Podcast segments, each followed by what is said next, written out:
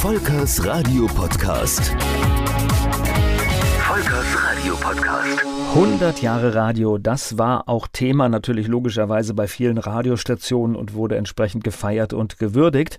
Ich habe mir bei Antenne Mainz in meine Talksendung Martin Hecht eingeladen und mit ihm über seine lange Zeit beim Radio gesprochen. Antenne Mainz, mein heutiger Gast ist männlich. Name? Martin Hecht. Ich traue es mich gar nicht, obwohl, doch, Alter. Ich glaube, in deinem Alter kann man da stolz drauf sein schon, ne? Ach, ich tue mich immer so schwer damit, weil die Leute zucken dann immer zusammen. Aber ich sag's dir gerne, Baujahr 46.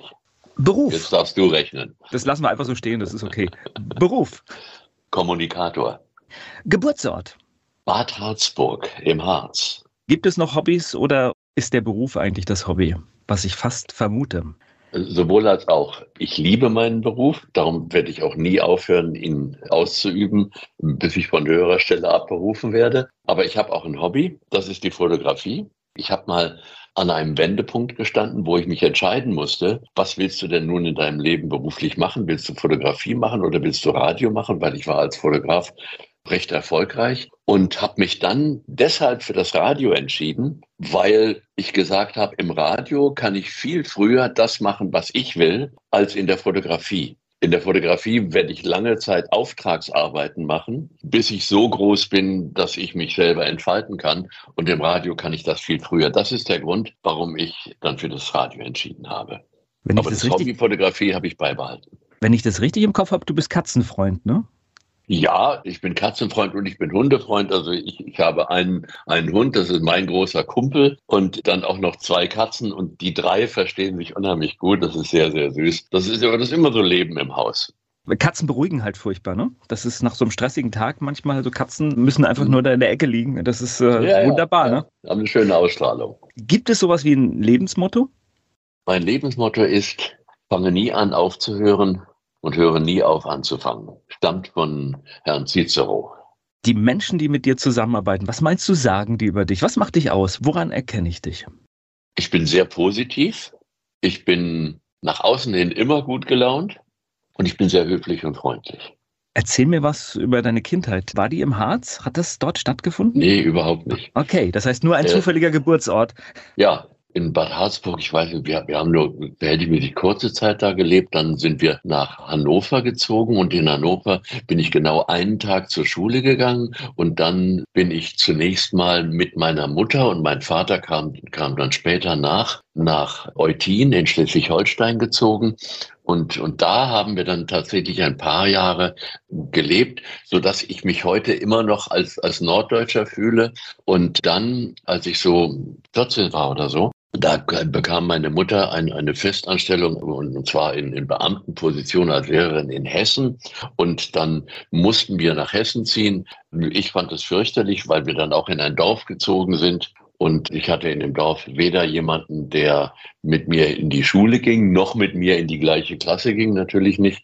Und darum war ich dann ganz froh, als irgendwann meine Mutter meinte, in Anführungszeichen, mich nicht mehr halten zu können und mich auf ein Internat schickte. Und das war eigentlich die schönste Schulzeit, weil ich da mit meinen Klassenkameraden, mit meinen Schulkameraden zusammen gelebt habe. Und danach bin ich dann zwar wieder zurück nach Nordhessen, aber äh, habe dann zumindest in einer nicht größeren Stadt gewohnt und bin dann ja ins Ausland gegangen und habe, habe in Südafrika gelebt und gearbeitet, habe in Amerika gearbeitet und dann wieder zurück nach Deutschland. Also ich bin, ich habe keine richtige Jugend gehabt, weil ich immer wieder entwurzelt worden bin. Ich konnte nie richtige Freundschaften aufbauen, so, so wie andere, die seit Jahren vom Kindergarten her die Leute kennen, gibt's bei mir alles, alles überhaupt nicht. Ich kenne das. Ich habe das zwar anders gemacht. Ich war zwar immer am selben Ort, aber ich habe halt oft das Schuljahr nicht geschafft. Also ich kann das durchaus nachvollziehen und dann verändert sich immer ein bisschen die Welt. Ne? Das ist, das ist Ja. einfach so. Es ändert sich schlagartig dein, dein Umfeld, aber es hat sich ein bisschen nach Internatromantik gerade angehört. War das so? Dass das, ja? Ja, also das war schon während der Zeit toll und, und auch danach in der Retrospektive. Das sind die einzigen Menschen, zu denen ich Jahre, Jahre, jahrelang Verbindung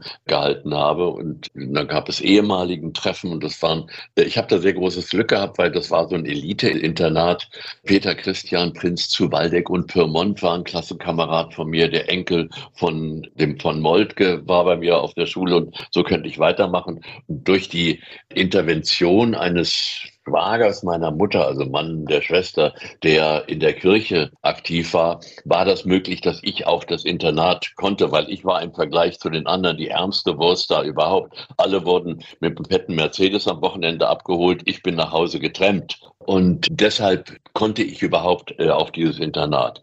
Das war ein äh, oder ist immer noch in, in Nordhessen zwischen Ziegenhain und Treisa, die Melanchthon-Schule, die auch heute noch einen sehr, sehr guten Ruf hat. Warst du insgesamt ein guter Schüler? Ich war ein mittelmäßiger Schüler. Ich kann sehr, sehr, sehr, sehr schnell lernen. In, in, Latein hat mich das eingeholt, weil ich habe dann immer vor der Arbeit gelernt, dann habe immer wahnsinnig gute Arbeiten geschrieben und irgendwann ist ja in Latein der Punkt erreicht, wo du dich auf das Gelernte der letzten Jahre verlassen können musst. Und da ich auf einmal auf dem Schlauch gestanden, weil nichts mehr da war. Und äh, mein Lateinlehrer, der ein toller Typ war, der sagte, pass mal auf, Martin, du gibst jetzt Nachhilfestunden in Latein. Das habe ich gemacht. Und indem ich die Nachhilfestunden gegeben habe, musste ich ja das auch wissen, was ich anderen beigebracht habe. Und dadurch bin ich dann wieder in Latein auf eine 3 gekommen. Ich war, war ein mittelmäßiger Schüler. Ich habe ja, ich hab mich immer so durchgeschlagen, immer so, so zwischen 2 und 3. Reicht ja. ja. Nach der Schule, also hast du gewusst, wo das hingeht, was das werden soll? Ja, durfte ich aber nicht. Ein Wunsch war, ich wollte, ich wollte gern Diplomat werden. Und meine Mutter äh, wobei du wissen musst, mein Vater war dann irgendwann außen vor, weil er mehrere Schlaganfälle hatte und deshalb nicht mehr so bestimmend am Leben teilnehmen konnte. Er hat zwar noch 15 Jahre lang gelebt, aber hat nicht mehr die, die Vaterrolle einnehmen können. Also das hing alles an meiner Mutter. Und meine Mutter hat gesagt, Quatsch, du machst irgendwas Vernünftiges. Du wirst Kaufmann zum Beispiel. Und äh, was, was willst du da studieren und Diplomat werden? Also das kam auch nicht in Frage. Dann äh, hatte ich den Wunsch, zum Radio zu gehen. Und dem standen zwei Dinge im Weg. A, die Tatsache, dass ich in der Schule den Spitznamen II hatte, weil ich gestottert habe. Und Stottern und Radio passt ja nicht so unheimlich gut zusammen. Und zum anderen war es die Tatsache, dass meine Mutter natürlich gesagt hat, du machst was Vernünftiges, so Quatsch, da ins Radio zu gehen. Und deshalb habe ich mir meine Ausbildung selber finanziert, indem ich als Discjockey gearbeitet habe. Jetzt wirst du fragen, wie geht das, stotternder Discjockey? Das war aber nicht der Fall. Damals hörte man, musste man AFN hören, American Forces Network, der amerikanische Soldatensender. Das habe ich auch. Ich habe die Jungs verehrt und so wie die, so wollte ich Radio machen, weil es gab diesen brennenden Wunsch in mir, Radio zu machen. Und ich habe in einer Diskothek als Kellner gearbeitet. Und eines Abends waren beide Discjockey ausgefallen und der Besitzer fragte mich, sag Martin, weißt du irgendjemand, der als Discjockey hier arbeiten kann? Und ich sagte, ja, ich. Ja. okay. Und der hat mir später mal erzählt, er sagte, das war die schwerste Minute meines Lebens, weil ich konnte dir nicht sagen, nee, du spinnst doch, ja. Und dann hat gesagt, okay, dann probier's. Das habe ich gemacht und ich habe nur Englisch gesprochen. Genauso wie meine großen Vorbilder vom AFN. Und wenn ich Englisch gesprochen habe, habe ich kein bisschen gestottert. Ja. Das hat dann zur Folge gehabt, dass diese Diskothek in kurzer Zeit unglaublich angesagt war. Weil da war ein Discjockey, der machte das genauso wie die Jungs vom AFN. Ich, ich glaube, man muss jetzt für ganz junge Hörer muss man sagen, dass das Radio natürlich in deiner Zeit, und ich habe das auch noch so mitgekriegt, ja etwas ganz anderes war, als wir es heute kennen. Das ja. heißt, die Ansprache war, nennen wir es mal hochamtlich, ne? Ja, ja, ja, ja. Aber die Jungs im EFN waren halt locker. Genau. Ja. Das war was ganz anderes. So, und das war dann mein Radioersatz. Und dann habe ich, weil ich das musste, habe ich, habe ich den Beruf des Kaufmanns erlernt. Und das war im Grunde genommen meine große Chance. War bei B. Braun Melsungen, Weltkonzern. Da habe ich dann während der Ausbildung, habe ich dann schon kommissarisch die Afrika-Abteilung geleitet und für eine begrenzte Zeit, während derjenige, der dafür zuständig war, nicht da war oder wie auch immer. Und dann habe ich die Prüfung gemacht und wurde dann auch in die Exportabteilung übernommen und dann wurde die Stelle des stellvertretenden Exportleiters frei. Und für mich war völlig klar, ich bewerbe mich dafür, ich werde jetzt stellvertretender Exportleiter. Und dann habe ich das gemacht und dann hat der Exportleiter zu mir gesagt, nein, nahm mich so väterlich den legte Arm über meine Schulter und sagt, dazu musst du erstmal Auslandserfahrung sammeln, mein Lieber. Und ich war unglaublich enttäuscht, aber ich war willens, was aus mir zu machen und habe gesagt, okay, dann mache ich das. Ich kündige hiermit. Und habe gekündigt und habe mir am darauffolgenden Samstag die Welt am Samstag gekauft. Das ist die mit den Stellenanzeigen. Und da war eine Anzeige drin, wie wär's mal mit Südafrika von der Firma Liebherr. Das sind die mit den, mit den Baukränen. Und habe ich mich beworben und habe den Job gekriegt. Und dann bin ich nach Südafrika gegangen und habe dort bei, bei Liebherr gearbeitet, ging aber nur, also klar habe ich gemacht, aber das war dann fürchterlich langweilig. Und das war 35 Meilen von Johannesburg weg. Und dann hatte ich mir einen kleinen Mini gekauft und bin dann abends nach Johannesburg gefahren und hörte in Hillbrow, das ist so der, das Unterhaltungsviertel, da musste mal hingehen. Und dann am Ende der Kotze Street, die heißt wirklich so, war dann das Blow Up Blow Up war damals, das werden die wenigsten Hörer wissen, die angesagte Diskothek in München. Und ich las das und habe gesagt, da gehe ich jetzt rein. Und ich gehe da rein, höre mir den Diskjockey an und habe gesagt, was der kann, kannst du schon lange. Und dann bin ich irgendwann zu ihm hingegangen und habe gesagt, sag mal, was muss ich machen, um hier in Johannesburg als Diskjockey zu arbeiten? Sagt er, mit mir reden. Ja, weil ich bin, du musst wissen, dort kann man nicht einfach, was hier in Deutschland möglich ist, eine entsprechende Lokalität mieten und eine Diskothek aufmachen, sondern du brauchst eine Liquor License, über die Lizenz Alkohol auszuschenken und die ist sehr teuer. Und darum können sowas nur Organisationen. Und diese Diskothek gehörte zur Don Hughes Organization und er war, das war mein Glück, bei der Don Hughes Organization zuständig für die Diskotheken. Und weil an dem Abend kein District Jockey da war, darum hat er da gestanden. Und darum war das mein großes Glück. Und er hat gesagt, ja, erzähl mir ein bisschen was von dir. Habe ich gemacht. Und dann sagte er, gut, dann komm am Montag vorbei und dann machst du mal eine Probestunde und dann gucken wir weiter. So, ich bin am Montag vorbeigegangen, äh, dort, dorthin gefahren und nach einer, weiß ich, 20 Minuten oder was hat er gesagt, alles klar, du bist engagiert. Und dann habe ich tagsüber in Springs gearbeitet bei Liebherr und nachts in der Diskothek in Johannesburg. Und das habe ich viele Monate durchgehalten, bis ich dann noch eine Nachmittagssession in dem TJ1, das war die angesagte Diskothek, dazu kriegte. Und dann habe ich bei Liebherr aufgehört und habe dann nur noch als Discjockey gearbeitet. Und dann kam eine ganz große Zeit, weil der, ich musste dann zu Don Hughes, den großen Chef der Organisation, und der sagte, Martin, ich habe gehört, du würdest gerne mal nach Kapstadt gehen. Da habe ich gesagt, ja, ja.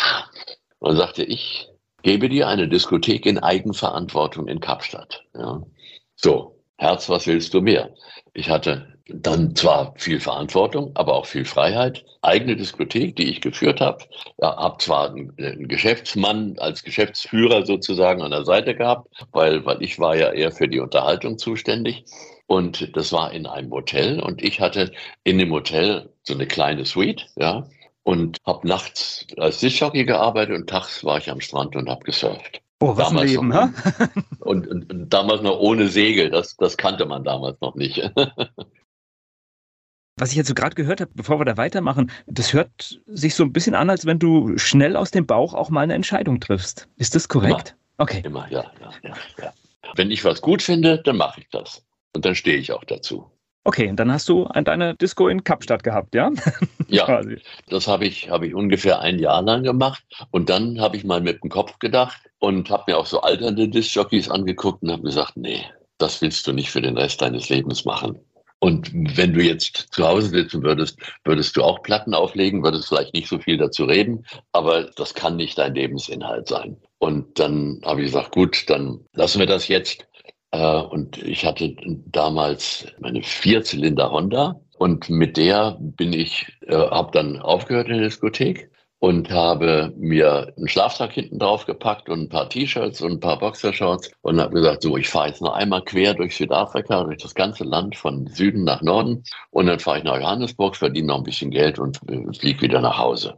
Und das habe ich gemacht. War einen ganzen Monat war ich nur in meinem Motorrad unterwegs, habe die Menschen als unglaublich freundliche, hilfsbereite Menschen kennengelernt. Ich habe ein einziges Mal, habe ich in diesem Monat draußen geschlafen. Es war am 24. Dezember, also mitten im Sommer, unter einem umgekippten Boot in Neisner am Strand. Und ansonsten gab es immer irgendjemand, der gesagt hat, ach, ist ja interessant, was du machst und kannst bei uns, was weiß ich, beim Campingplatz im Vorzelt schlafen, kannst bei uns im Hausflur schlafen oder im Gästezimmer. Es gab immer Leute, die mich aufgenommen haben. Sehr cool. Und dann dann traf ich in Johannesburg einen Mann wieder, den ich schon während dieser Fahrt getroffen hatte, Heinrich Graf von Pfeil, der gesagt hat, melden Sie sich doch mal, wenn Sie in Johannesburg sind, vielleicht können wir irgendwas zusammen machen.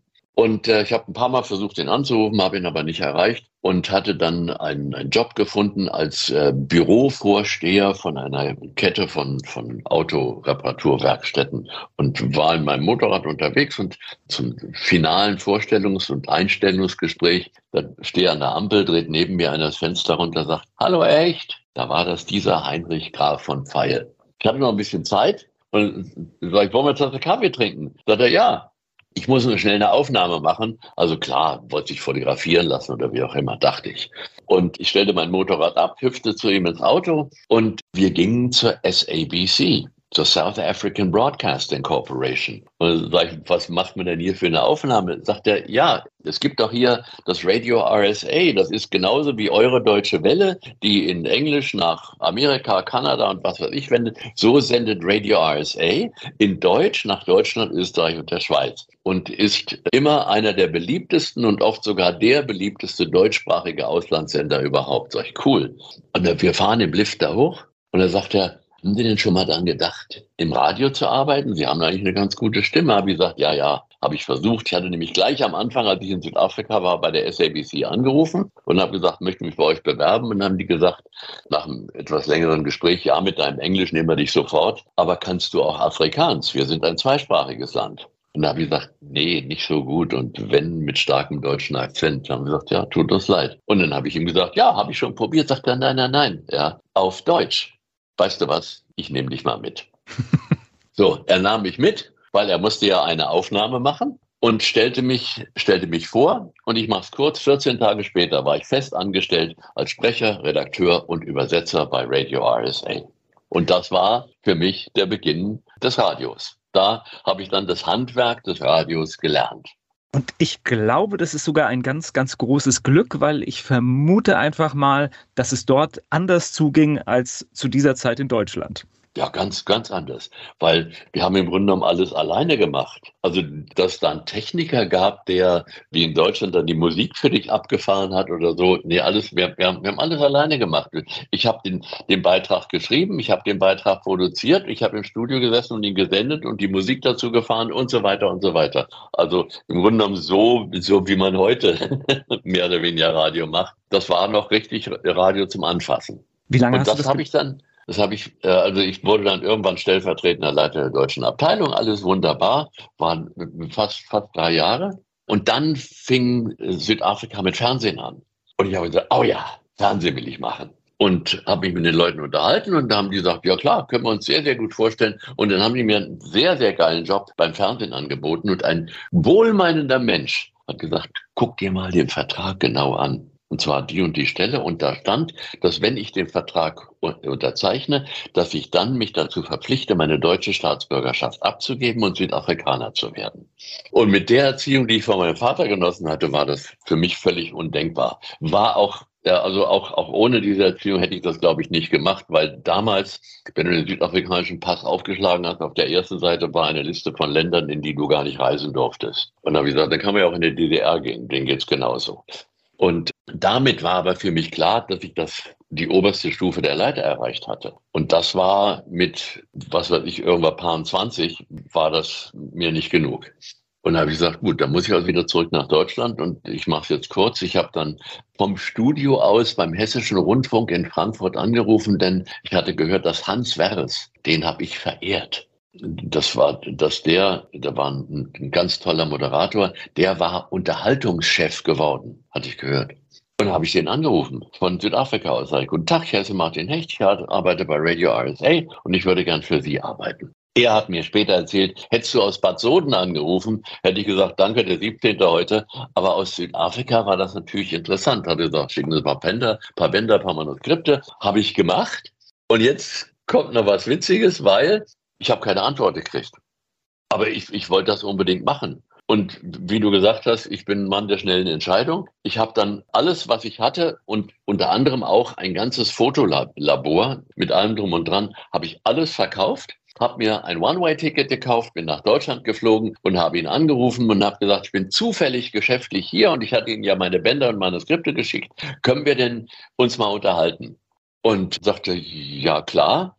Der hatte meine Bänder bis dahin nicht gehört hatte auch nicht in die Manuskripte reingeguckt und gab das dann schnell einem, äh, einem Redakteur und hat gesagt, hier, hör mal da rein und sag mir mal was. Der, der will zu mir kommen. Ja. Und dann hat der da reingehört und hat gesagt, ach ja, aus dem kann man was machen. Ja. So. Unter der Prämisse kam ich dann, hatte den Termin bei Hans Werres und wir haben uns unterhalten, eine Stunde oder so. Und dann sagte er, okay, ich, ich gebe Ihnen mal zwei Probesendungen es war am äh, 3. Juli 1974 und äh, die beiden Sendungen habe ich gemacht. Und äh, danach hat er gesagt, ja, ich möchte gern, dass Sie für uns arbeiten. Das war's. Wow, alles auf eine Karte gesetzt und funktioniert, ne? ja. In der damaligen Zeit war das so, ich weiß nicht, ich glaube, ich glaube, es war HR1 wahrscheinlich, wo du angefangen hast, ne? HR3, HR3, HR3 war ganz okay. kurz, kurz nach dem Anfang von HR3. Das heißt, alles neu, und, ja. aber trotzdem also ich bin in den 80ern mit Radio sozialisiert worden und da hat man auch schon gemerkt, das wurde lockerer, aber es gab natürlich immer noch Dinge, über die sich heute keiner mehr Gedanken machen würde, die damals nicht gingen. Ne? Also ich bin ein paar Mal auch, auch angeeckt, weil ich halt ja locker und frei war und so radiomäßig auch erzogen war und dann habe ich schon das eine oder andere Mal einen auf den Deckel gekriegt, aber letzten Endes hat mir der Hans Verres dann dann auch klar gemacht, dass er das eigentlich gut gefunden hat, was ich da gemacht habe, wenn ich mal sehr frech war oder wenn ich mal sehr frei war. Aber weil das eben die Institution hessischer Rundfunk war, macht man sowas nicht es war ja auch eine Monopolfunktion in, in dieser Zeit. Also es gab letztendlich, natürlich gab es Möglichkeiten. Also ich konnte AFN hören oder ich konnte auch dann irgendwann die Kollegen aus Luxemburg hören, die auch einen fantastischen Job in dieser Zeit gemacht haben. Aber im Prinzip war der öffentlich-rechtliche Rundfunk der Platzhirsch, ne? Ja, klar. Ja. Was, es gab ja nichts anderes.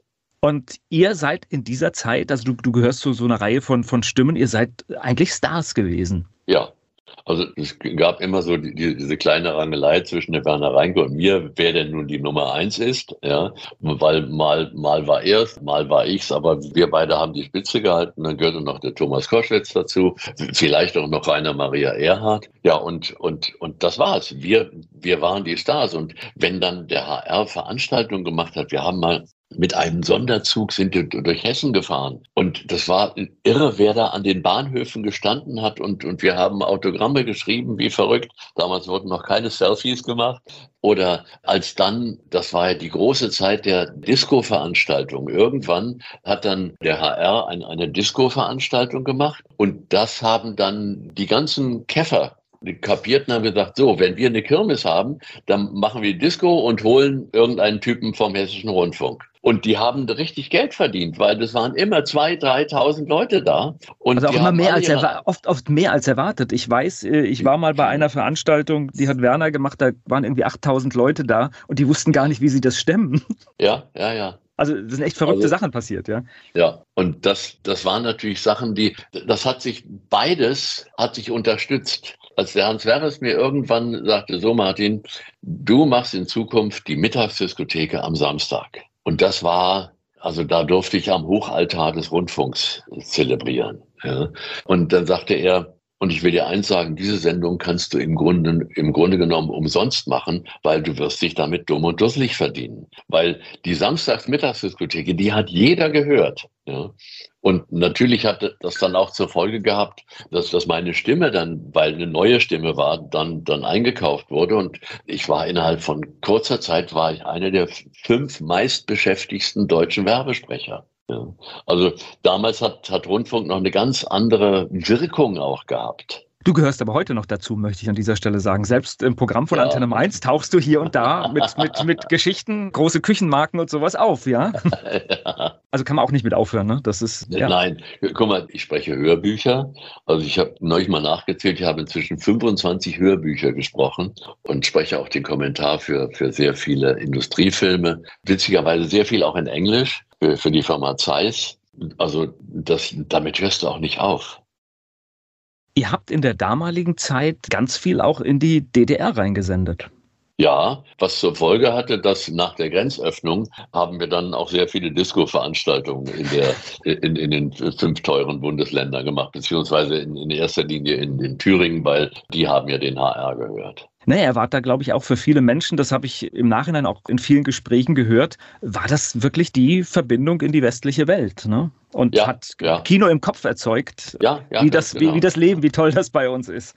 Ja, stimmt. Du warst immer öffentlich-rechtlich, aber irgendwann hast du auch eine Entscheidung nee. getroffen. Ja, ja, ich weiß, ich komme jetzt gerade drauf. Irgendwann hast du eine Entscheidung getroffen, das System zu wechseln. Ja, die Entscheidung wurde mir auch ein bisschen abgenommen, weil wir kriegten einen neuen Senderchef, der sich dadurch auszeichnete, dass er, das sage ich frank und frei, von Radio eigentlich keine Ahnung hatte. Weil seine Maxime war, wenn ein Moderator fünf Jahre bei einem Sender ist, dann muss er weg, dann muss er woanders hin. Also dann muss der Sender diesen Moderator entsorgen was natürlich der größte Quatsch war überhaupt. Und als er mir das sagte, habe ich gesagt, oh Entschuldigung, da bin ich ja schon zwölf Jahre zu lange hier. Ja. Und genau in diesen Zeitpunkt passte rein. Das heißt, nein, ich muss ein Jahr zurückgehen. Ein Jahr vorher, ich habe beim Hessischen Rundfunk nicht nur Radio gemacht, ich habe aber Fernsehen gemacht. Wir hatten einen ganz tollen Redakteur, mit dem ich super zusammengearbeitet habe. Der ging dann weg und ging zu Radio Charivari nach München. Dort hat man ihn scheinbar ausgebildet, hat, ihn auch nach Amerika geschickt, so dass er richtig was über Radio gelernt hat. Und der kam dann wieder und rief mich an und sagte, Martin,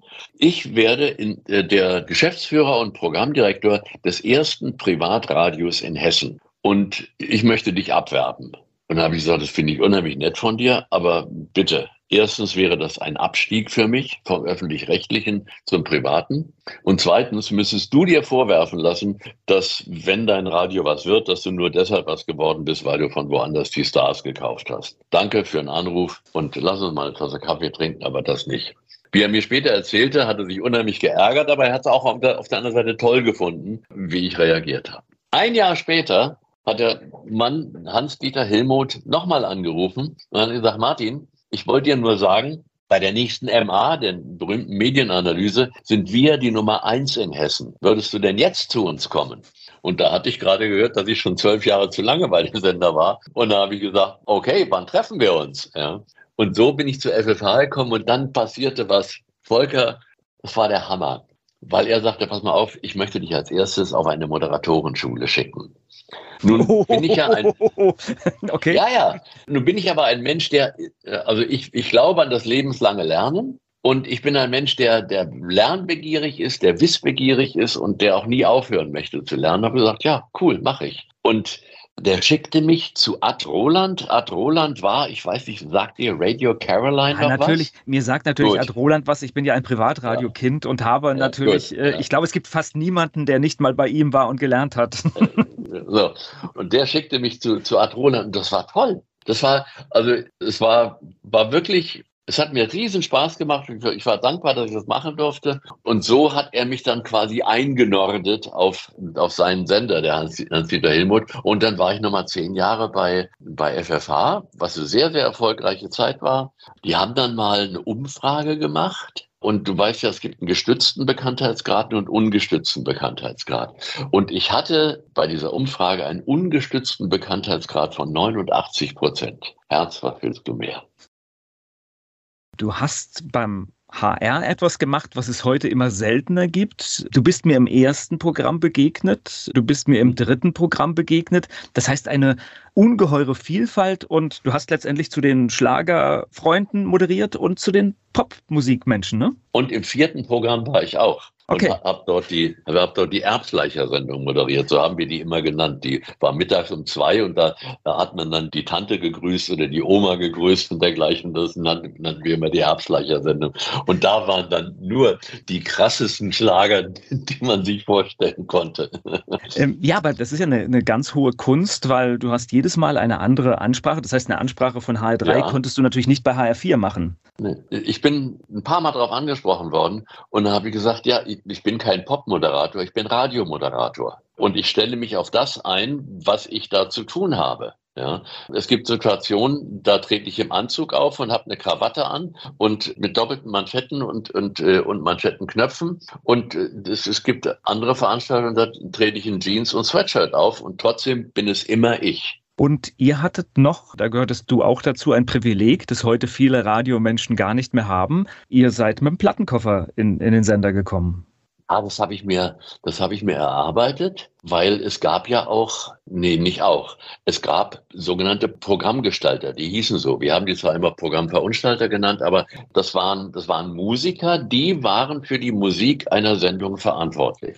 Und ich hatte für meine Mittagsdiskotheke einen Programmgestalter, das war ein netter Kerl, aber glücklicherweise war der sehr faul. Und dann habe ich gesagt, pass mal auf, ich möchte mit dir einen Deal machen. Ja, ich liefere dir immer vor meiner Sendung, einen Tag vorher, liefere ich dir einen kompletten Fahrplan, was ich gern spielen möchte. Und das habe ich gemacht. Der hat nie irgendwas dran geändert, weil es auch, glaube ich, ganz in Ordnung war. Und das habe ich ein halbes Jahr lang gemacht. Und dann bin ich zu meinem Chef gegangen und habe gesagt, pass mal auf, ich habe jetzt ein halbes Jahr lang, habe ich die Musik für meine Sendung alleine gemacht. Und sie ist immer abgesegnet worden, ist nie irgendwas geändert worden. Ich habe nie was dafür gekriegt. Und ich möchte auch in Zukunft nichts mehr haben, aber ich möchte in Zukunft ganz offiziell befähigt sein, die Musik für meine Sendung selber rauszusuchen. Und er sagt, ja, okay. Und damit war ich mein eigener Programmgestalter und es war klar, ich habe ich hab meine Platten gespielt. Ich habe abends noch gesessen und, und getimt, weil du musst ja, auf den Schallplatten steht ja nicht drauf, wie lange der braucht, bis er anfängt zu singen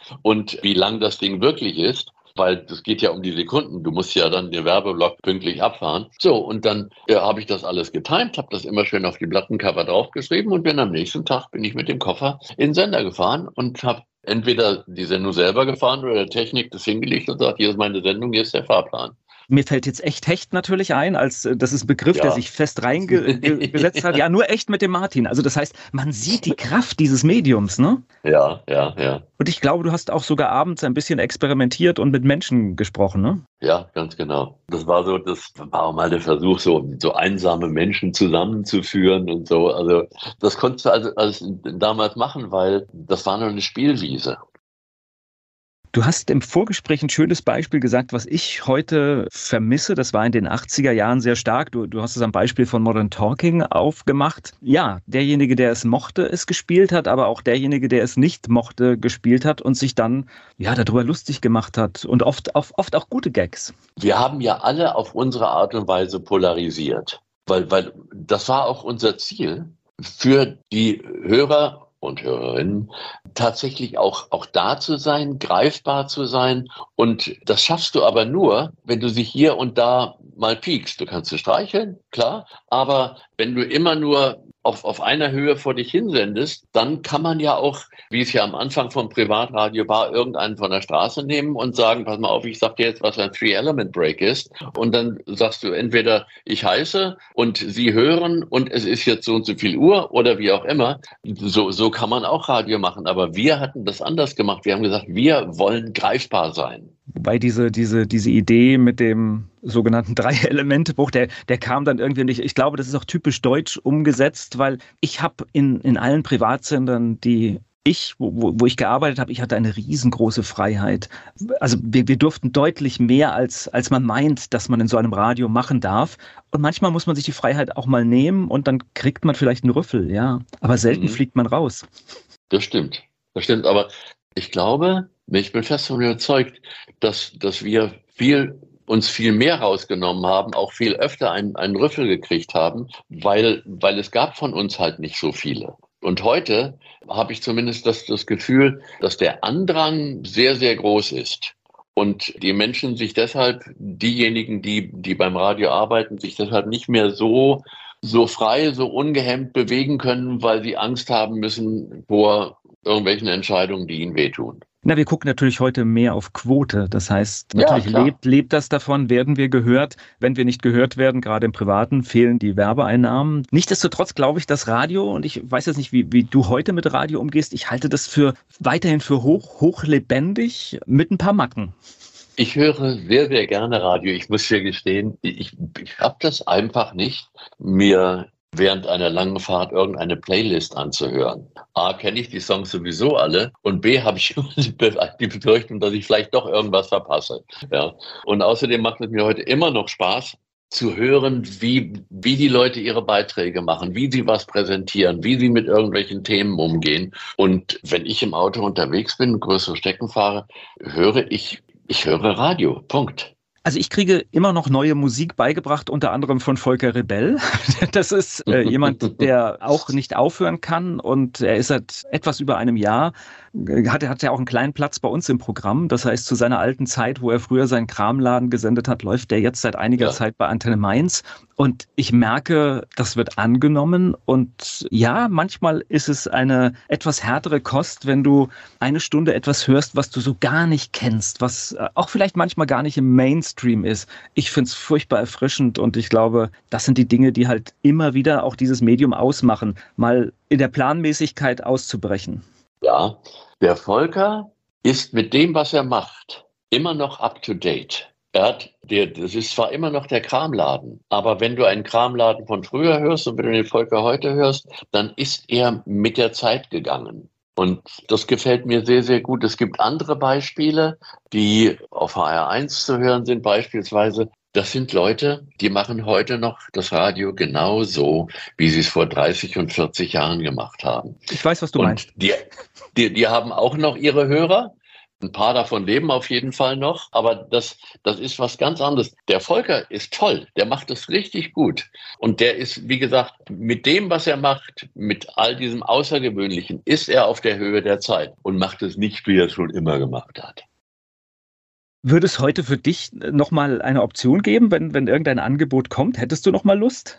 Nein, habe ich nicht. Ich habe irgendwann habe ich gesagt, ich möchte aufhören zu dem Zeitpunkt, wo die Leute sagen, oh schade, dass er weg ist. Und ich möchte auf keinen Fall so lange senden, dass sie sagen, oh, ich kann ihn nicht mehr hören. Und ich bin einer, der, der, der Entscheidungen trifft und zu der Entscheidung steht und sagt, ja, das ist es. Äh, ich habe ja äh, noch dieses Privileg, dass ich diesen kleinen, nicht, wirklich nicht öffentlichen Sender auf der Messe in Frankfurt habe, um den ich mich kümmern darf.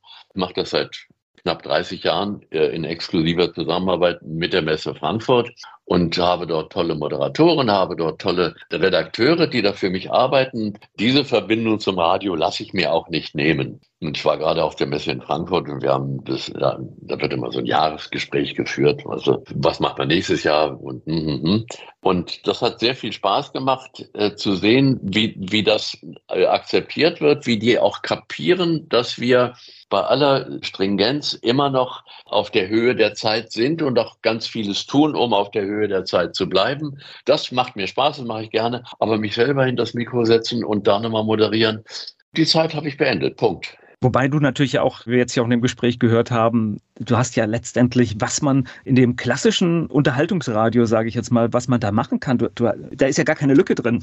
Du hast ja wirklich alles nee, gemacht. Nee, ja, habe ich. Ich hatte ja das, das Glück, dass ich dann nochmal drei Jahre in Amerika arbeiten durfte. Da war ich eigentlich als, als, als Videomoderator, war ich angestellt bei der Firma Deltec in Chicago, äh, habe aber durch alte AFN-Beziehungen durfte ich dann auch bei CBS die große CBS, da durfte ich dann lernen und äh, das hat mir nochmal ganz, ganz viel gegeben, dass, dass ich da in, in den drei Jahren nochmal wirklich intensiv dazu gelernt habe. Und auf der Frankfurter Messe dann immer bei der einen oder anderen Messe aufmerksam über, über die Gänge gehen oder manchmal halt auch im, im Webstream. Ja. Und das spielt, glaube ich, bei solchen Geschichten auch Radio diese ganz, ganz große Stärke aus, die es heute hat, weil es ist einfach da.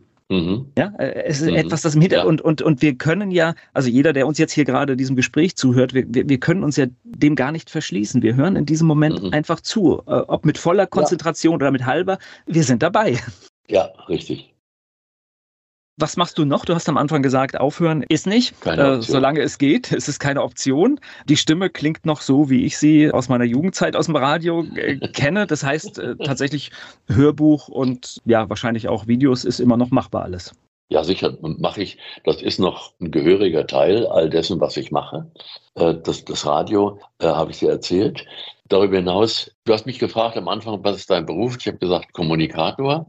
Ich mache immer noch sehr, sehr viele Kommunikationskonzepte, die ich dann auch realisiere. Also beispielsweise hat mich die Firma Lotus, kennst du die englische Autofirma? Die haben mich geholt und für die habe ich äh, inzwischen einen sehr, sehr viel beachteten Imagefilm produziert.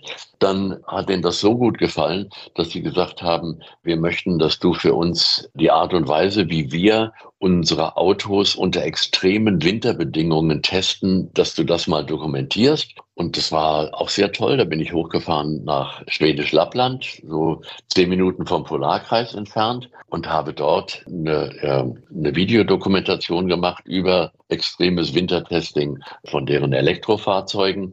Das sind so Kommunikationsprojekte, äh, die immer wieder auftauchen, die ich, die ich dann sehr, sehr gerne mache und äh, die auch sehr erfolgreich sind, kann man durchaus sagen. Ja, spannend, wenn man, wenn man solche Aufgaben hat und ich glaube, solche kreativen Projekte, da, da gibt es auch keine Grenze. Ne? Das heißt, da gibt es nicht diese Rentengrenze, die gibt es einfach nicht. Nee, nein, nein, nein gibt es nicht. Das, das ist der Grund, weil es kommt eigentlich keiner auf die Idee, mich zu fragen, wie alt ich bin. Weil, Außer ich am äh, Anfang, ne? weil zum Glück, das hat der liebe Gott mir geschenkt, sehe ich nicht ganz so alt aus, wie ich bin. Und äh, was für die Leute entscheidend ist, wie kann man mit dem zusammenarbeiten? Was, was macht der? Wie kreativ ist er? Wie, wie lebendig ist er? Und da, da sind alle meine Kunden zufrieden. Wobei ich glaube, du schenkst dir das selbst, dass du so bist, wie du bist, weil wenn man in diesen kreativen Prozessen ist, wenn man das Leben liebt, wenn man die Dinge, die man macht, liebt, dann hält das jung. Ich bin da ganz ja. fest von überzeugt, dass das so ist. Wenn du immer versuchst, vorne mit dran zu bleiben und das nicht machst, weil du es weil machen musst, sondern weil du es machen möchtest, dann hast du auch immer einen unheimlich schönen Antrieb für dein Leben. Dann macht es morgens Spaß, aufzustehen. Wir haben in diesen Tagen 100 Jahre Radio und ich hatte irgendwie gesagt, ich würde es gerne auch in meinem Talk thematisieren. Also habe ich überlegt, wer hat viele Jahrzehnte mit dem Radio verbracht und es gibt nicht ganz so viele, die man da, da, da so findet heute noch, die wirklich so lange Zeit in dem Medium aktiv waren. Deswegen danke ich dir für die Zeit und dass du uns da einen Einblick in in die gute alte Radiozeit und durchaus auch in die Anfänge des Privatradios gegeben hast. Sehr gerne, lieber Volker, gerne. Ich danke dir. Volkers Radio Podcast. Volkers Radio Podcast.